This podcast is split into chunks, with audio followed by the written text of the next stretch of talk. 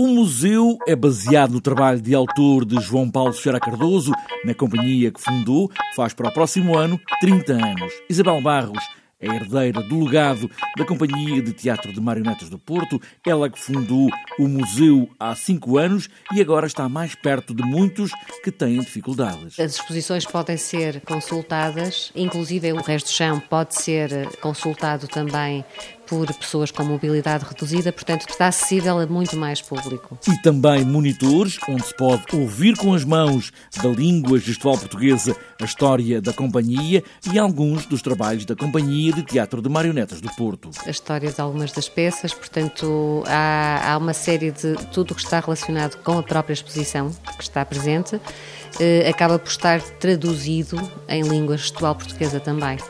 Isto é uma coisa que também temos feito no ano passado, a fazer também nos espetáculos, introduzir momentos uh, de, com, com língua gestual portuguesa. Para o ano, todos os meses do ano que marca os 30 anos da companhia vão ser dias de comemoração com muitas parcerias na cidade do Porto. Nós uh, escolhemos 12 criações e, portanto, ao longo do ano vamos ter uma criação diferente por mês. Portanto, uh, o público vai poder ter todos os meses uma peça diferente a descobrir.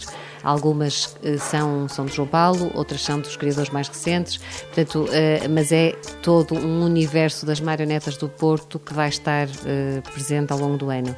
Com muitas parcerias, sim. Os teatros, o Teatro Municipal do Porto, o de Matosinhos, a União de Freguesias uh, de Aldoar uh, no Gil de Foz do Douro, o próprio Teatro de Belmonte vai ter apresentações a Quinta de Bonjói, onde temos o nosso polo das marionetas, o Teatro Nacional São João.